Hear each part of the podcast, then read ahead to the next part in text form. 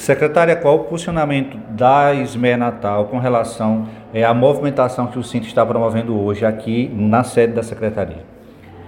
A SME lamenta que o Cinto esteja descumprindo uma decisão judicial que é primeiro, de retornar à sala de aula os professores e segundo, de se manter distante pelo menos mil metros, ou seja, um quilômetro, dos órgãos da Prefeitura Municipal de Natal.